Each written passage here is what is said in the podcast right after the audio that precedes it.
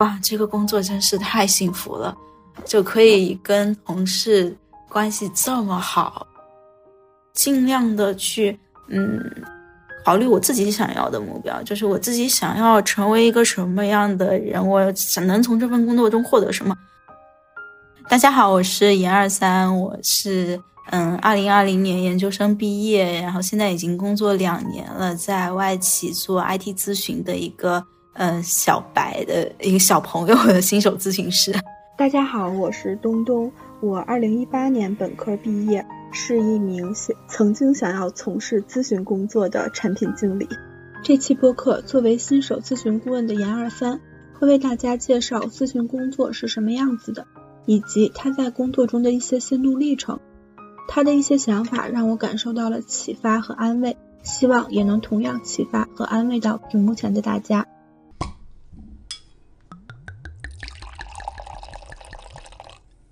我想了解一下你最初是怎么了解到这个咨询工作的，然后并选择从事这份工作的。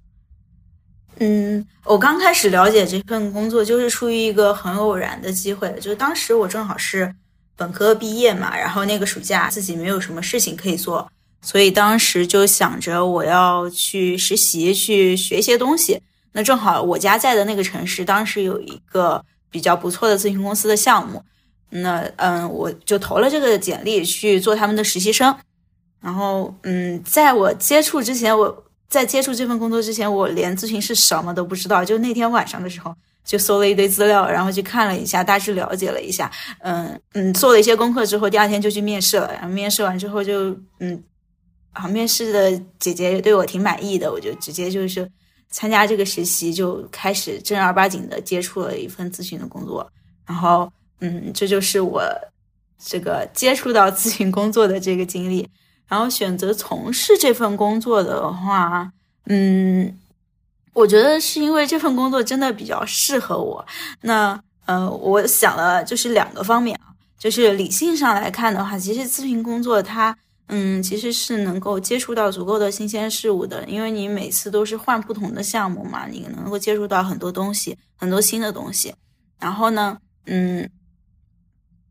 我觉得自己又是一个非常喜欢新鲜事物的人，那其实，嗯，就觉得我自己的一些性格特质能够跟这个工作匹配得上。包括我觉得咨询工作它强度比较大，能够带来很多成长，那我也很希望得到很多成长。那其实就是这么一个理性的、很匹配的过程，让我觉得，嗯，这个工作好像还挺好的。嗯，然后比较感性上来说的话，我觉得，嗯。当时我接触的那份实习跟同事的关系都非常融洽，然后就让我觉得哇，这个工作真是太幸福了，就可以跟同事关系这么好，简直就是像嗯在学校里一样，简直就是神仙工作。然后后来就就做了这份工作。对，呃，我感觉就是听你说的话。嗯，听起来你进入到这个行业是一个很很偶然的，就是很随机的一个状态。嗯，那我想就是了解一下，嗯，你在因为你之前没有对咨询有过任何的了解，那你在面试那家公司之前会觉得紧张吗？在面试的时候？嗯，好像并没有。就是反而我我觉得可能有时候我自己是属于充足准准备了之后会更紧张，但是那一次我真的就是提前只准备了半天，然后而且是作为一个实习生去面试的，可能也没有正式工作这么的压力大吧，所以就很轻松的一个状态就去了，然后就把自己想说的就说出来了，结果好像表现还挺好的。哇，那感觉还挺好的。因为确实好像就是在呃压力越大的时候，可能表现会更差强人意一些。我自己是属于我压力越大，可能表现的会不太好。相反，我自己放轻松的话，可能就会有一些比较不错的表现。嗯，我我觉得我也是这样，因为嗯，就是我刚刚听你聊到说，呃，就是想要一些有挑战的工作，然后我觉得我也是这样。嗯嗯。那那就是你现在的，因为就是你已经毕业了嘛？你觉得呃，就是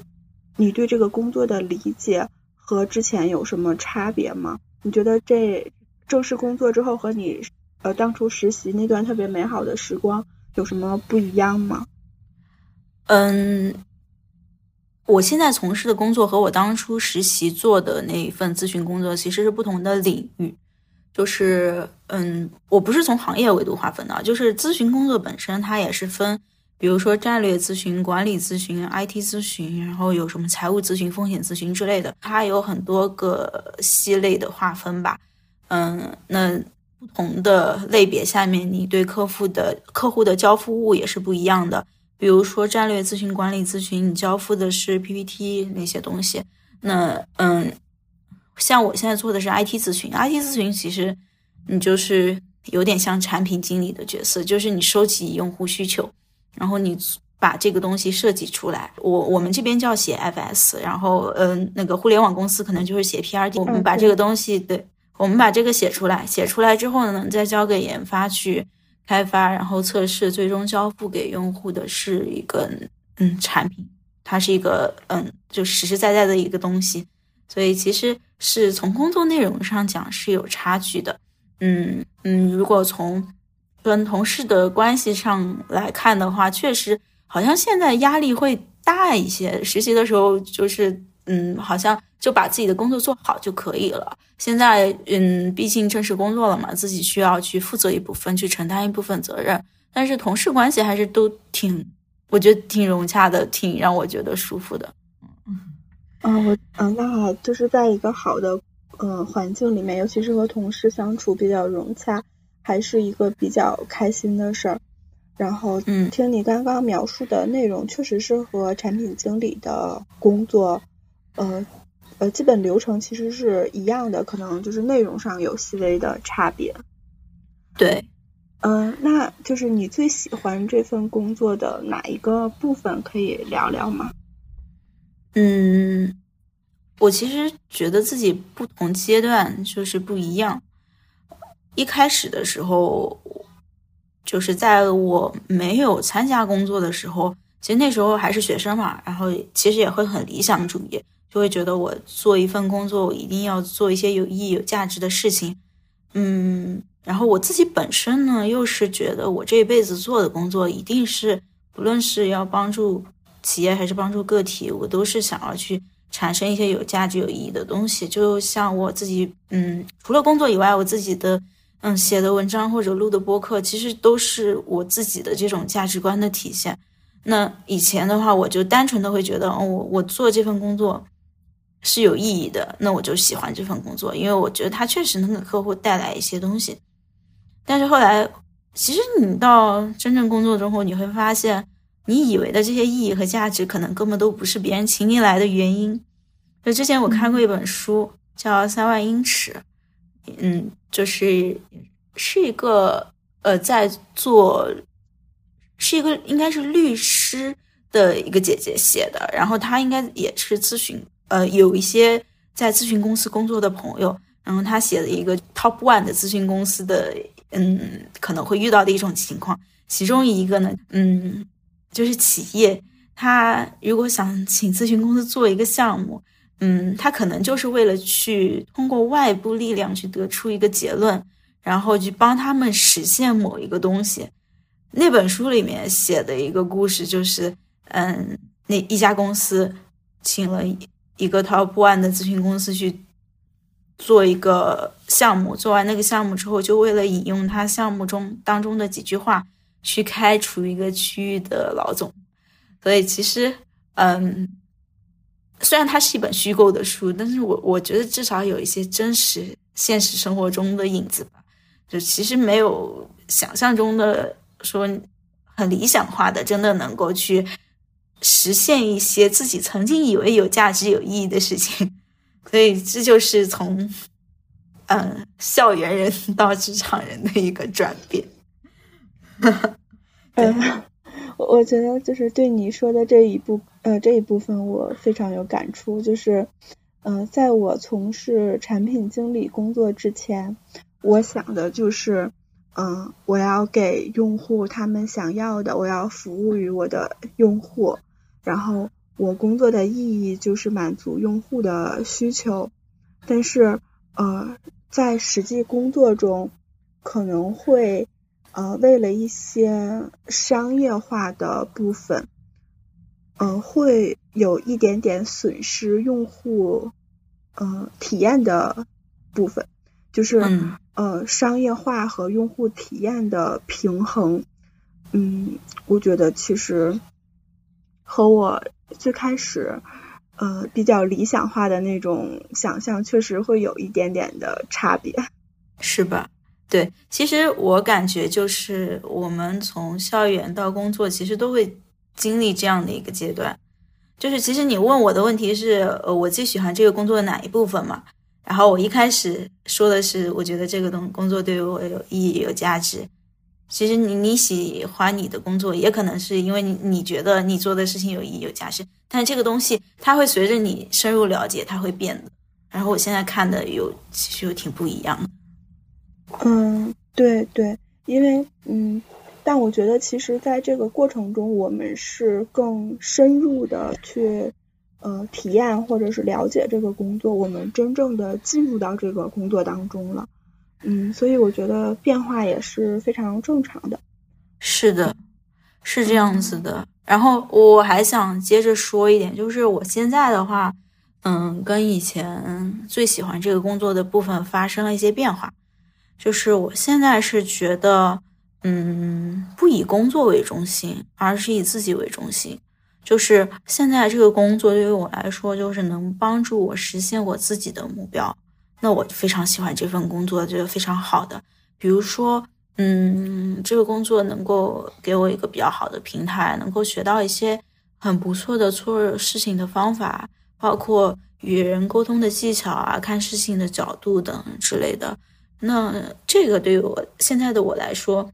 我不论是在这家公司还是不在这家公司，我都觉得是一个嗯嗯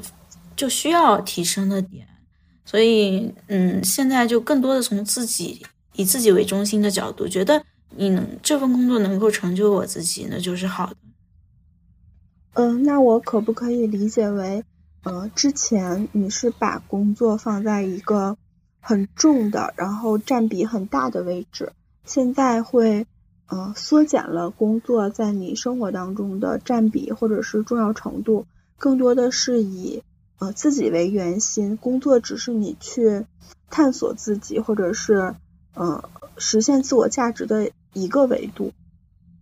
嗯嗯，怎么说呢？就其实你说的是有点道理的，但是嗯，我觉得这个重心的转移不意味着时间的，就是我分配的时间和精力的转移。嗯，对，就是我其实。从转变这个思想之前和之后，我花在工作上的时间和精力都是一样的，只是嗯，我一开始是以一个切面去看待这个工作，我是这么理解的。但是我现在换了一套思维体系去那么理解了，就换一种角度，换一种思维框架去理解了。但是其实我在工作上投入的时间精力还是依旧非常的多。对我没有说把自己的重心去转移到别的上面，或者是嗯转移到自己觉得更感兴趣或其他方面。我觉得大部分时间还是在工作上面的，只是呃我以前专注的点跟现在专注的点不一样。呃，也就是说你换了一个视角，或者是换了一种方法去看待工作，而不是就是呃就是重心的哎嗯。不是说时间或者是精力的转移，对，是的。就我举一个比较简单的例子，就是，嗯，我以前的时候可能会把公司给我的标准当做我自己的标准，就比如公司要求我去，嗯，去学会一些这些技能，然后，嗯，这些技能可能包括，就是很多都是一些，嗯，可能是这个产品层面的东西。那这个产产品层面的东西，我觉得就是像是硬技能，就是它不是像嗯沟通啊，嗯理解，呃就是比如说理解理解事情的这些结构化思维啊，这些这些东西。那嗯，我如果按照别人给我的这个标准去把自己套进去，就会觉得非常累。那我现在呢，就是尽量的去，嗯，考虑我自己想要的目标，就是我自己想要成为一个什么样的人，我想能从这份工作中获得什么，那我就尽量给自己一个另外一套评价体系，然后我去达成自己的这个目标，就不太不太愿意把自己套到别人给我的那一套 KPI 里头，然后我们也没有 KPI，所以就很比较自由。嗯，那就是这种。呃，方式的转变，或者是思维角度的转变，嗯，让你就是获呃，嗯，得到了一些什么你想要的东西吗？是你觉得更，嗯，就是摆脱了外部的期待，然后更加向内看，还是一些什么其他的东西吗？嗯，我觉得给我带来最大的一个好处是。它能够让我工作更有积极主动性了，就是当你发现你一开始做的东西没有意义之后，你可能就经常会内耗，会在怀疑我做这件事情是做什么，是为什么，然后就说服自己，就是这样是一个很牵扯、很内耗的过程。但是当我现在换一个角度，我我就自然而然的就能从工作当中找到属于我自己的意义了。哦，我觉得你你说的这一点非常启发我，因为，嗯，我之前有一段时间就是，可能在工作时候的某一刻，我突然就会想，嗯，那我工作的意义是什么？我这份工作的意义是什么？就是会怀疑自己，嗯，会怀疑自己做的内容，然后怀疑这份工作。嗯，我觉得你对我的启发就是，嗯，以自己为重心去。看这份工作，嗯，怎么说呢？就是可以锻炼到哪些我想要锻炼的能力，而不是以外部的期待说别人说啊，你要提高这个能力，你要提高那个能力。对，是的，就是我我我觉得是应该这样子的，不然的话，嗯，就会产生很大的内耗，然后自己会比较不舒服。嗯嗯，对。对，然后你说的这个，其实我也曾经有过这样的阶段，所以我觉得都是一个过程。嗯嗯我们就是刚刚有聊到，呃，一些工作上必备的能力，比如说沟通，然后还有其他什么能力是你觉得咨询工就是咨询工作需要所具有的吗？嗯，咨询工作具有的能力其实。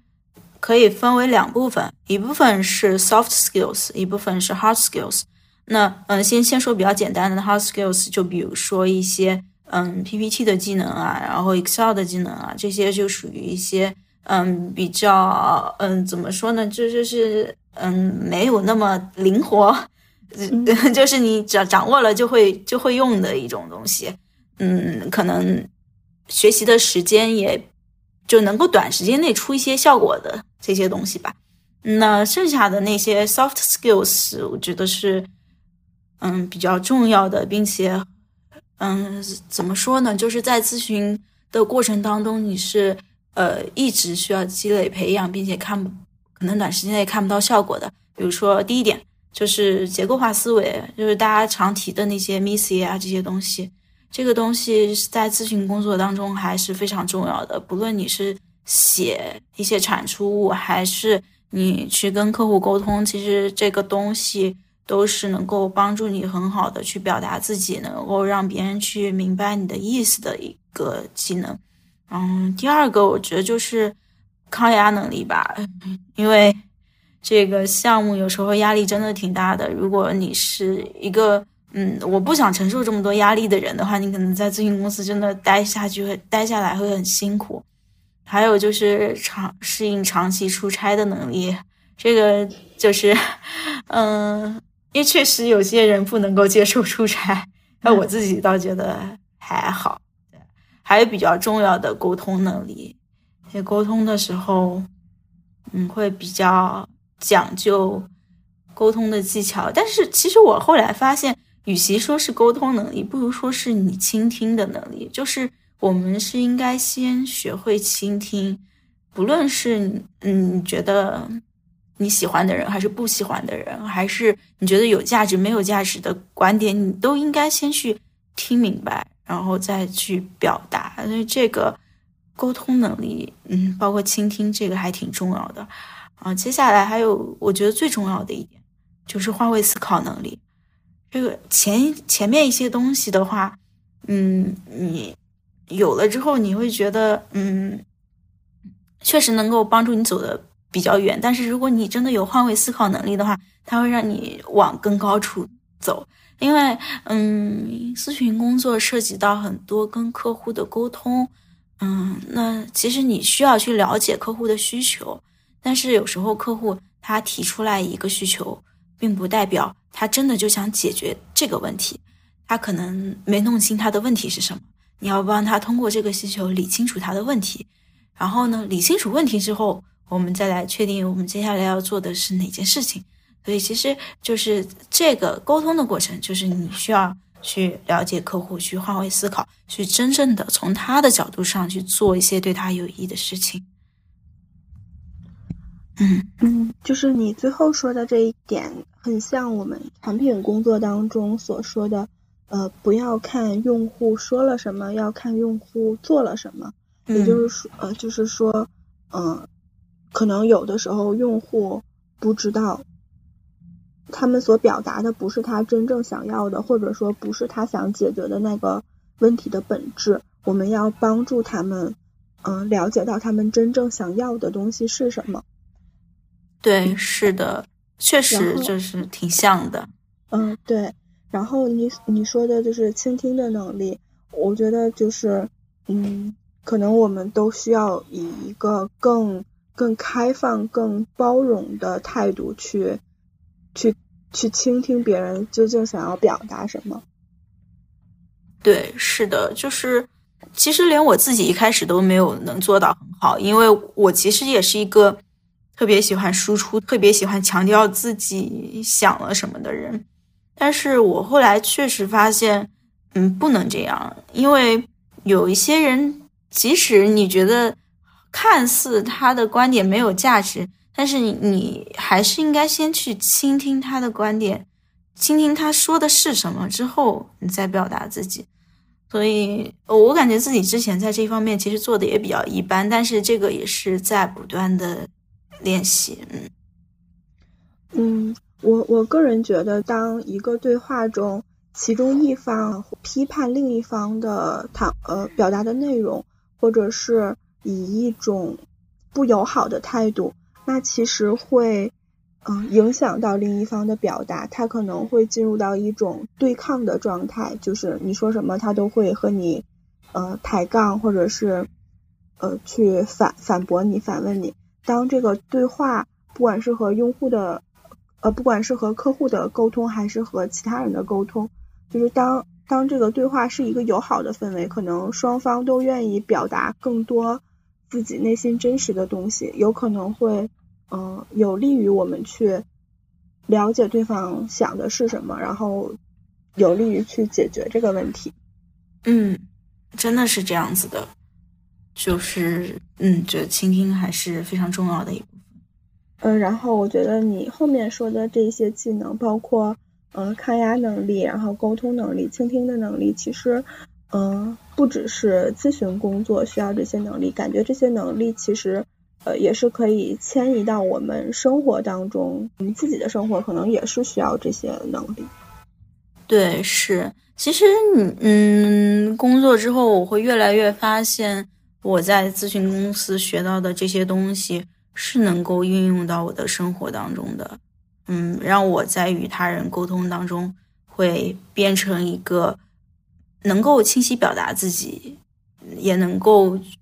很好理解别人的意思的这样的一个人。嗯，就是我们，呃，产品可能产品行业内会有一句呃比较调侃的话，叫“人人都是产品经理”。嗯，我觉得。那我对这句话的理解就是像你刚刚所说的，我觉得就是，呃，产品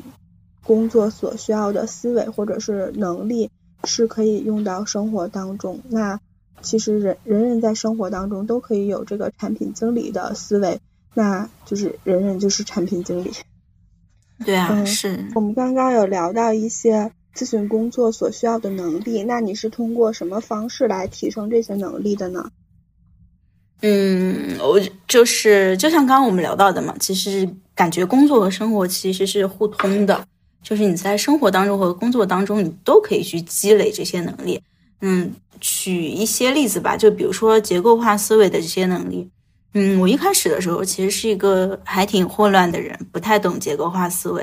然后后来就了解到一些基本的东西，比如说这种五 W E H，在生活当中都可以用这些方法。那拆解问题的时候就用 Missy 原则这样子，嗯，比如说你在嗯看一个问题的时候，你就可以把它分成你觉得 MISI 的几个方面，然后通过这几个方面再进一步解读，这就是生活当中不断练习。其实你在不断练习的当中，你就可以去强化这些能力，反过来这些能力就可以作用到你的工作上面，就就觉得。就是这么一个互通的过程吧，嗯，还有抗压能力，嗯，抗压能力，其实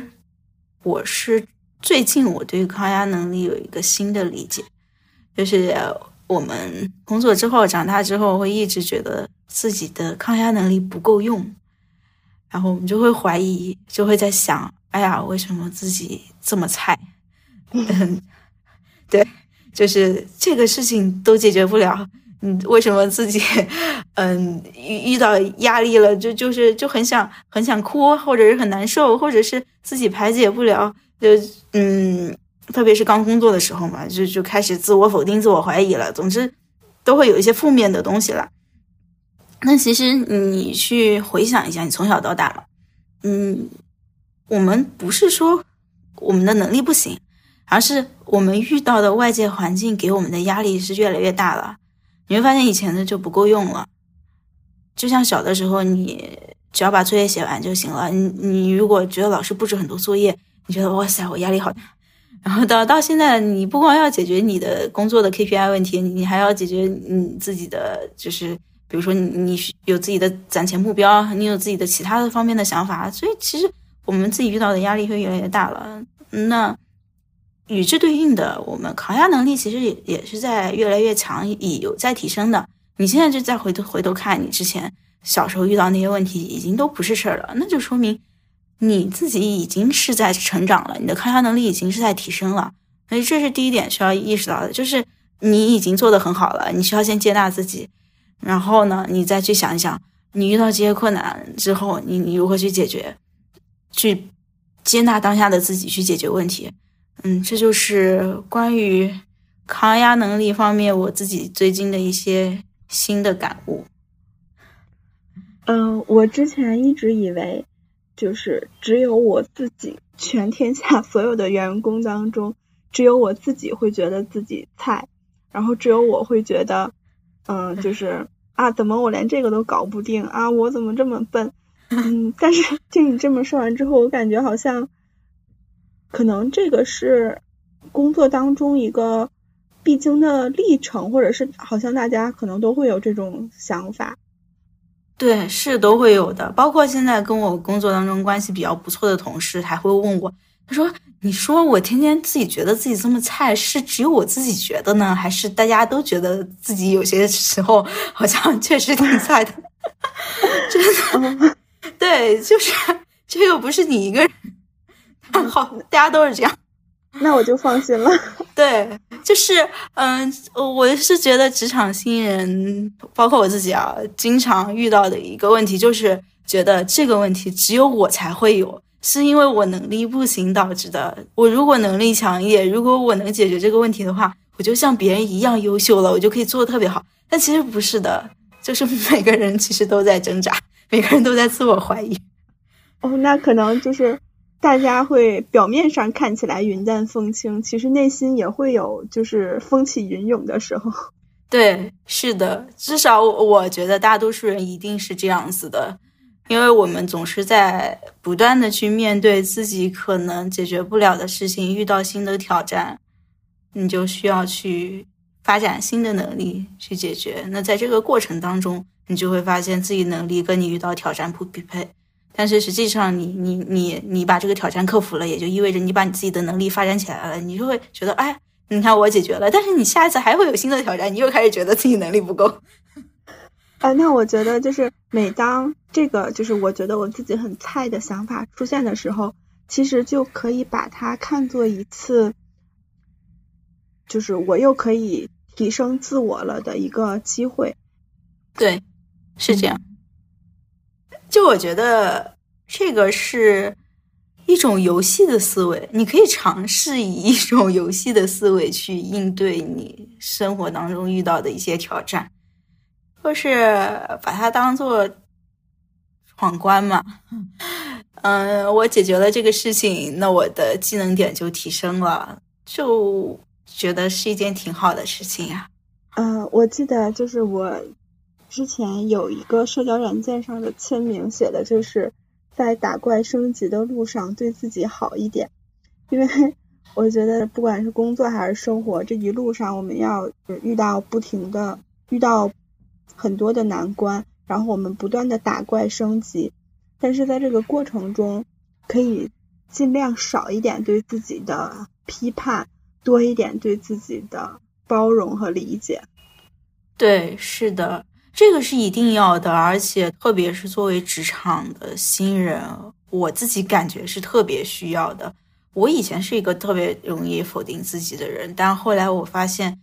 你真的只有接纳了自己之后，你才会给自己空间，不束缚自己，让自己能够做更多更好的事情。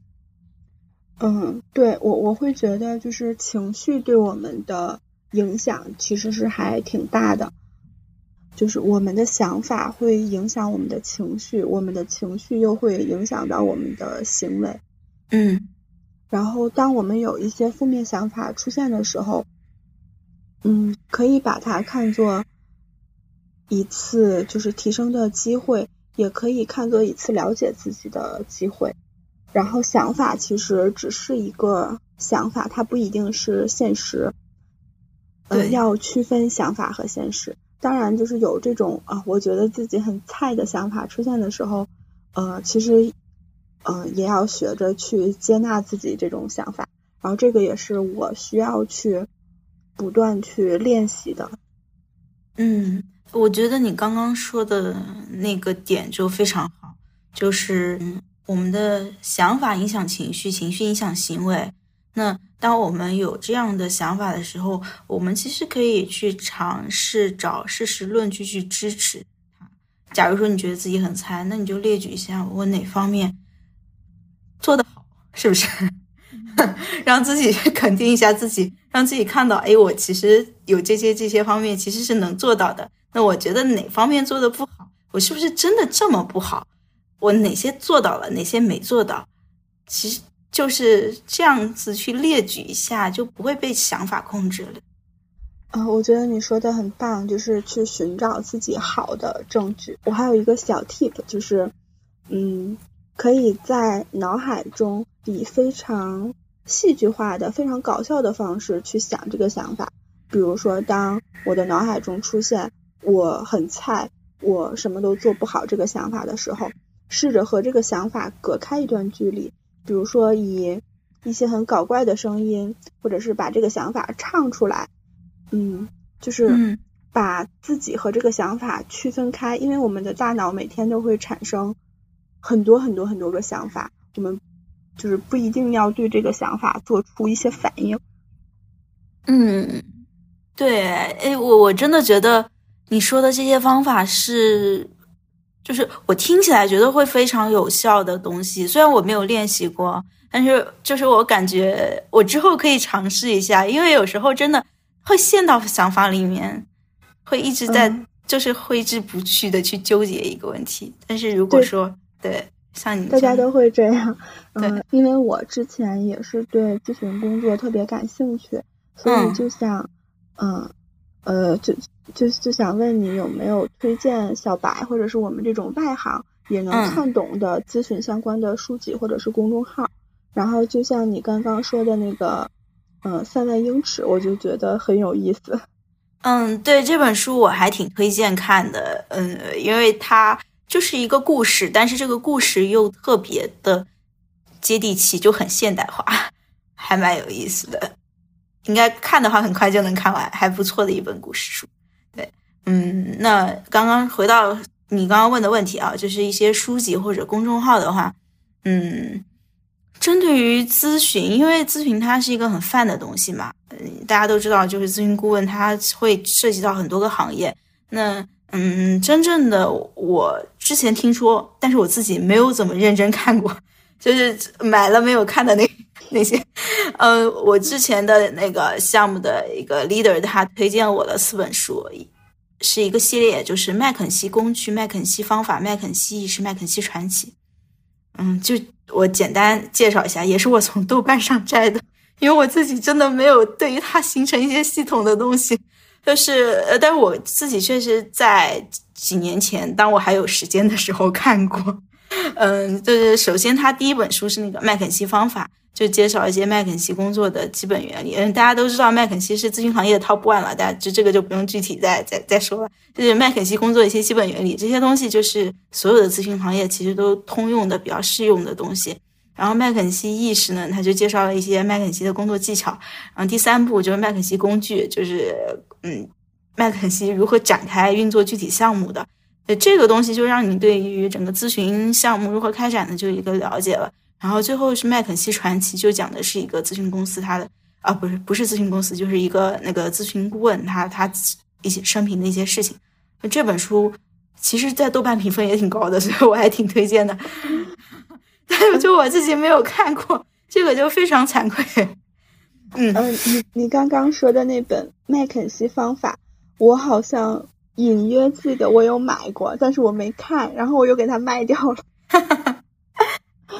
其实还呃 可以再买回来看看，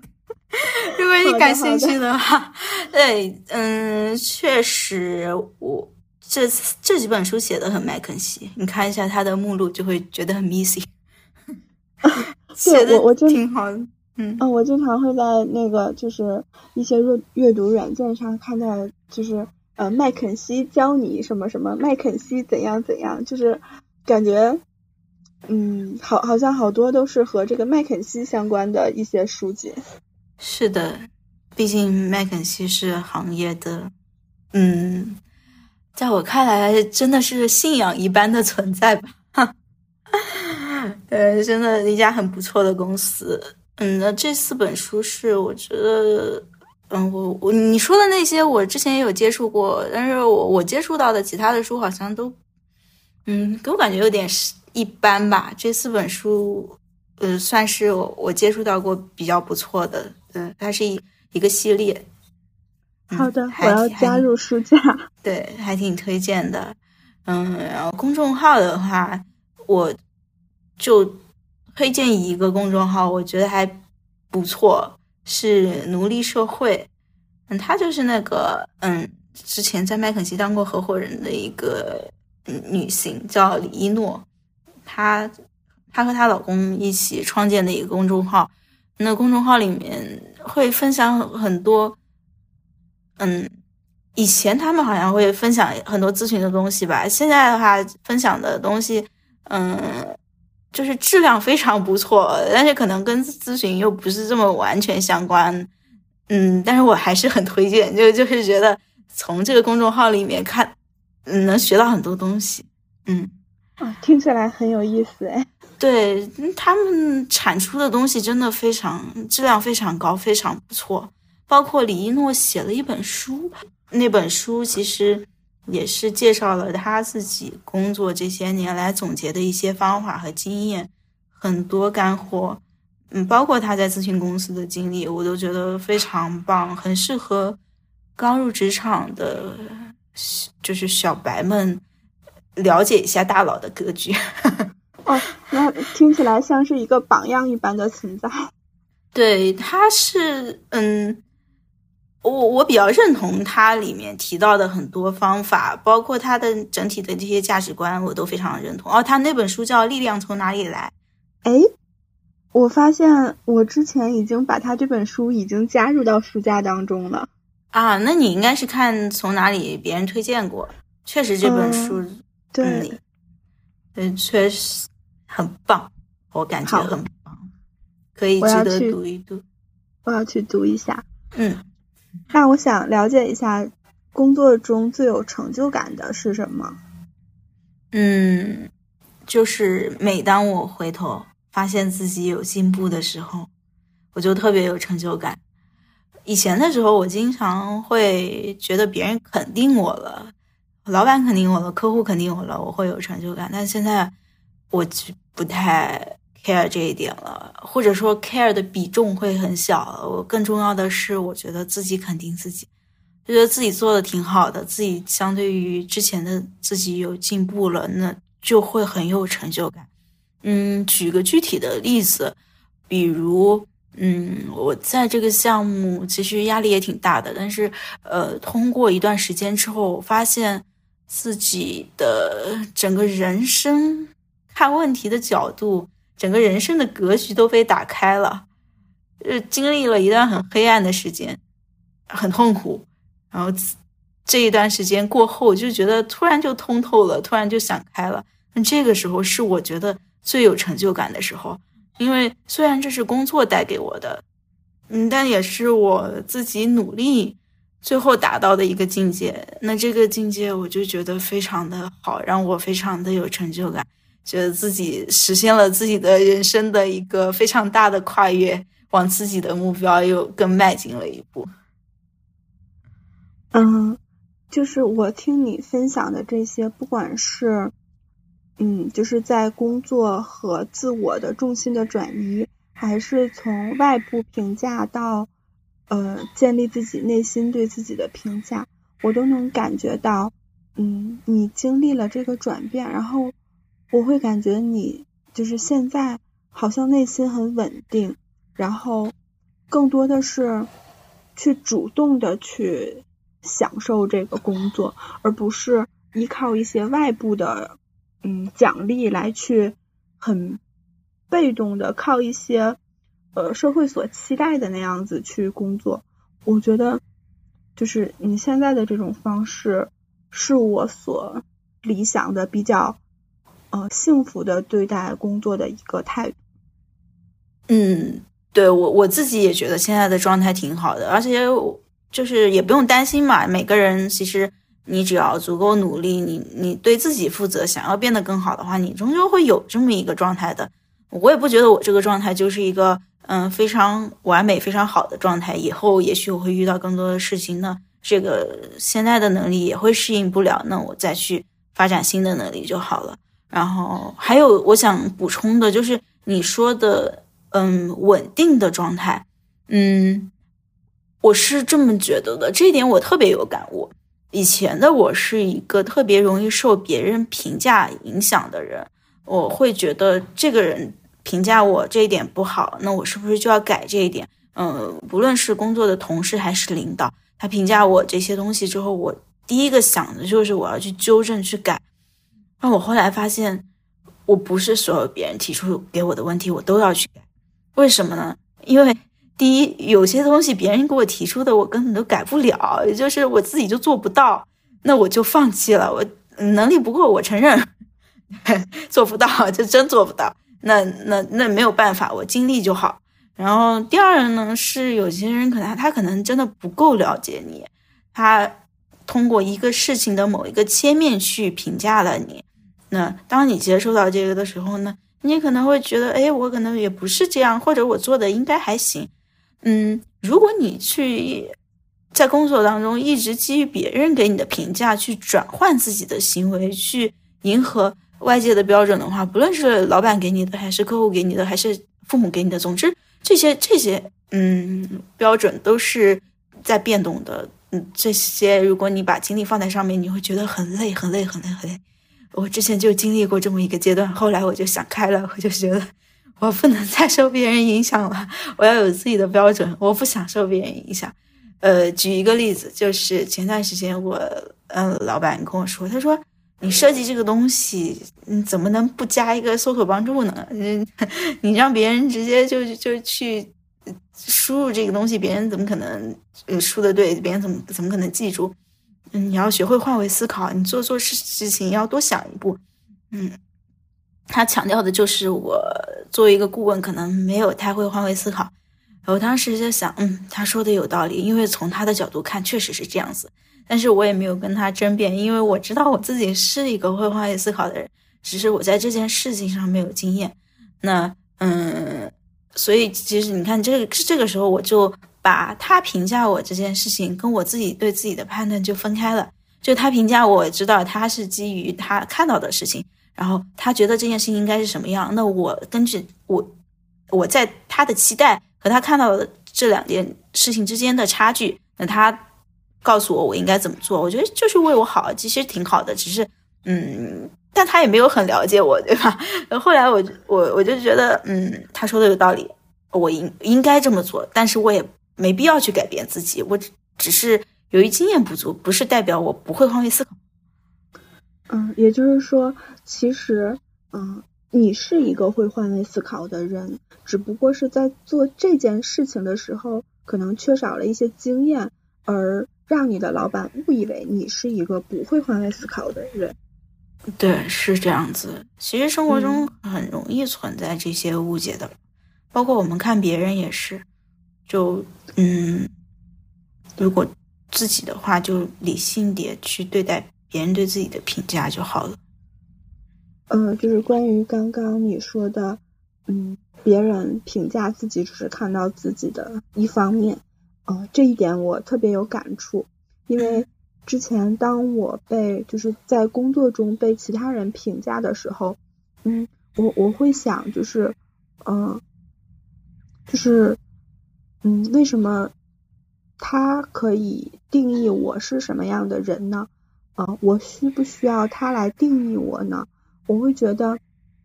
嗯，他只是了解我的一个方面。而根据这一方面就定性为我是什么样的人，这个评价其实是不太全面、不太准确的。因为我这个人，我会包含很多的方面，而而他只是看到我一个方面，所以就是可以不用太在意这些声音。对，真的不能在意，尤其是刚工作。的小朋友，我我自己也是啊，我我真的觉得不能在意，你在意了之后，你就会想去证明自己，但是工作当中，你不需要去证明自己，你只需要去把事情完成。嗯，对，但但我感觉其实这是一个过程，嗯，就是可能大家都会经历这些，然后再经历一些转变，才认识到。我们不能依赖于外部的评价，对，是都需要一个过程的，就慢慢来，不用觉得自己做的不好，你现在已经做的很好了，时刻肯定自己。对，就感觉大家好像都会经历这一些，然后当每个人经历的时候，就会少一点孤独。嗯，是，所以呃，我在想，我们两个聊这些东西，因为我们也都是刚毕业不久嘛，嗯。嗯，我们两个聊这些东西的话，嗯，不论是听到的人，他就是，呃，我是觉得能给能够给听到的人带来一些东西的。他如果是自己一个人在经历这些东西的话，他知道有跟他同样的呃年龄段的呃同样阶段的小伙伴在经历着类似的事情，就会释然很多。这就是个体和个体带来的力量。对，就是人与人之间连接所带来的安慰和力量，就像你刚刚说的，呃，也会有觉得自己很菜的想法，我会觉得就是这个非常能安慰到我。是是这样子的，嗯嗯，那那你会有想要放弃、想要转行的时候吗？当然会有。